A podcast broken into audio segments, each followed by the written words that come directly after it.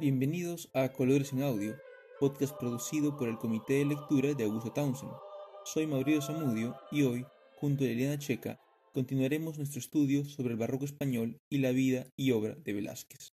La semana pasada analizamos los orígenes de España, empezando con los reyes católicos y la rendición de Granada, para culminar con la expansión del imperio español y el nacimiento de Velázquez en el primer año del reinado de Felipe III.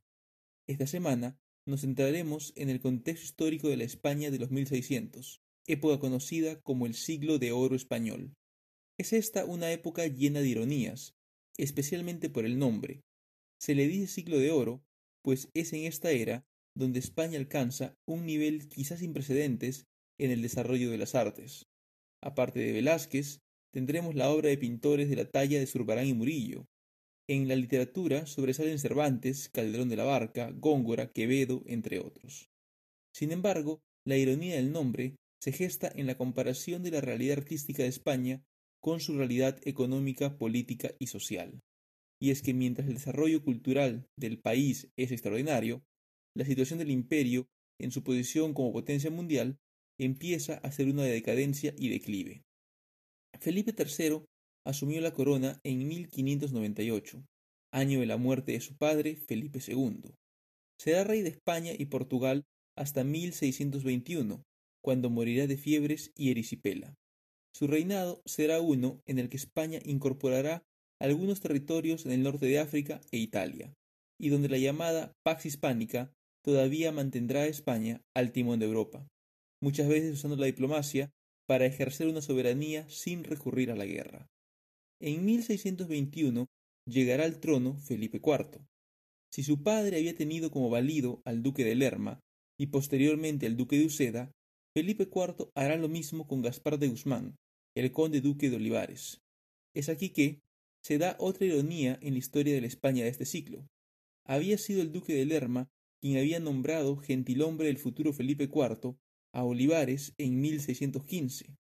Rápidamente el conde duque mostraría su perfil de político al aliarse con la facción de Cristóbal Gómez de Sandoval y de la Cerda, duque de Uceda, para gestar, en 1618, la caída del duque de Lerma de su posición de valido de Felipe III.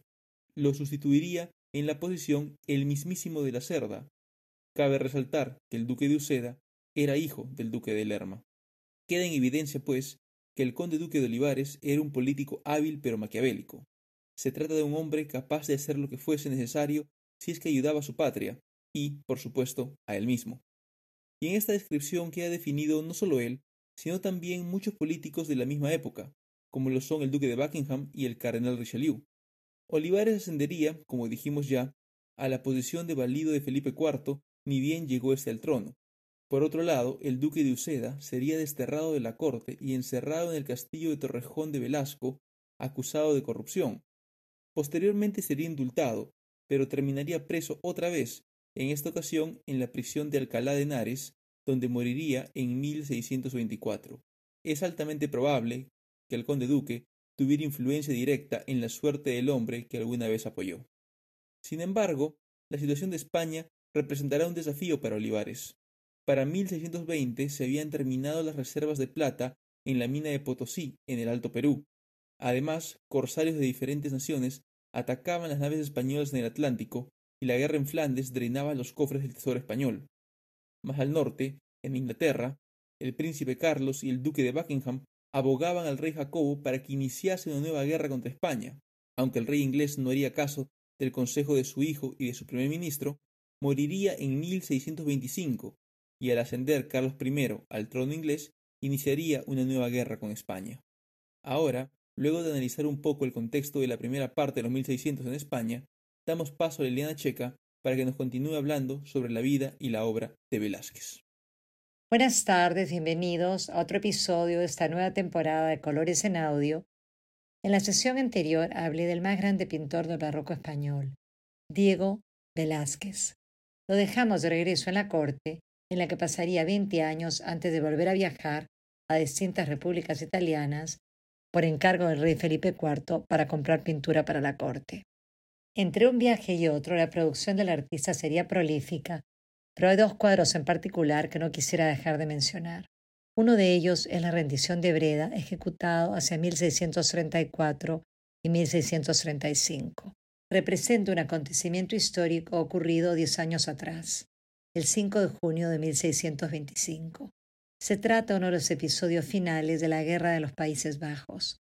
Tras un año de sitio por parte de las tropas españolas, Ambrosio de Spinola, marqués de Balbaces, consigue la rendición del puerto de Breda, estratégico para los holandeses. Justino de Nassau, gobernador de Breda y hermano de Mauricio Orange, entrega la llave de la ciudad al capitán victorioso. Velázquez, que había tenido ocasión de tratarlo en un viaje de Barcelona a Génova, hace de éste un retrato humano, poniendo al vencedor y al vencido a la misma altura. Se ha sugerido que el soldado, vestido de gris, con una pluma blanca en el sombrero, a la altura derecha del cuadro, podría tratarse de un autorretrato del propio pintor. Estos dos personajes son los únicos que han sido identificados por los historiadores. La obra fue realizada para el Salón de Reinos del Palacio del Buen Retiro de Madrid, actualmente destruido. Velázquez no representa una rendición normal. Con un gesto dotado de humanidad, Spinola levanta al gobernador vencido para evitar la humillación de la derrota. Es por eso que el centro de la composición está dado por la llave y los dos personajes. El resto de los protagonistas de la escena, así como el paisaje y la ciudad de Breda, aparecen en un segundo plano. Resulta interesante que precisamente Velázquez conmemore una victoria, pues el siglo de oro de las artes y las letras españolas coincide con el derrumbe político-social de España como potencia militar y económica, los desastres inaugurados con el fracaso de la Armada Invencible contra Inglaterra durante los últimos años del reinado de Felipe II se acentúan durante el siglo XVII. Es a este panorama de crisis social y económica que corresponde el periodo de más gloria cultural de España. La obra está tratada con simetría bilateral. Las dos masas, no muy grandes pero suficientes para sugerir la idea de multitud, se sitúan a ambos lados de los protagonistas. Mientras las tropas españolas aparecen a la derecha tras el caballo con sus picas ascendentes, consideradas como lanzas por error y que dan título equivocado al cuadro, los holandeses se sitúan a la izquierda.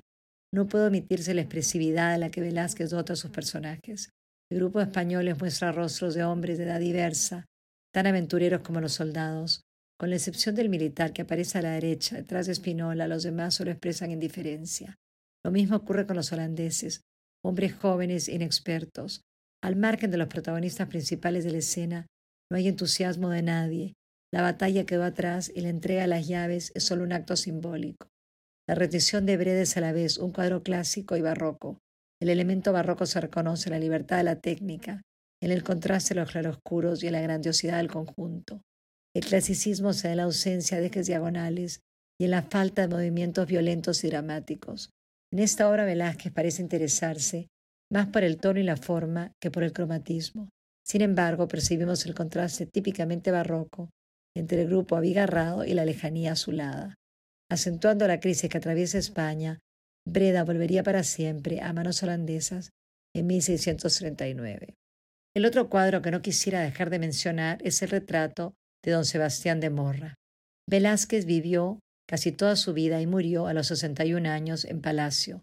Desde esa perspectiva, su destino como artista fue pintar lo que veía ahí, desde la familia real hasta los enanos y bufones que la corte albergaba. Este cuadro debió realizarse hacia 1645 año en que Sebastián de Morra se incorpora al servicio del príncipe heredero Baltasar Carlos. Procedía de la corte del cardenal infante, regente de Flandes. La humildad y la humanidad de Velázquez se perciben en el retrato. No se burla del personaje, lo trata con compasión, como un individuo sufrido, víctima de un destino irreversible. La mirada es inteligente y profunda y la actitud desafiante se percibe en el gesto de las manos cerradas sobre el cinturón. Hay una expresión de protesta contenida que vence la deformidad física. ¿Cuál sería la función de ese hombre que tenía criado propio?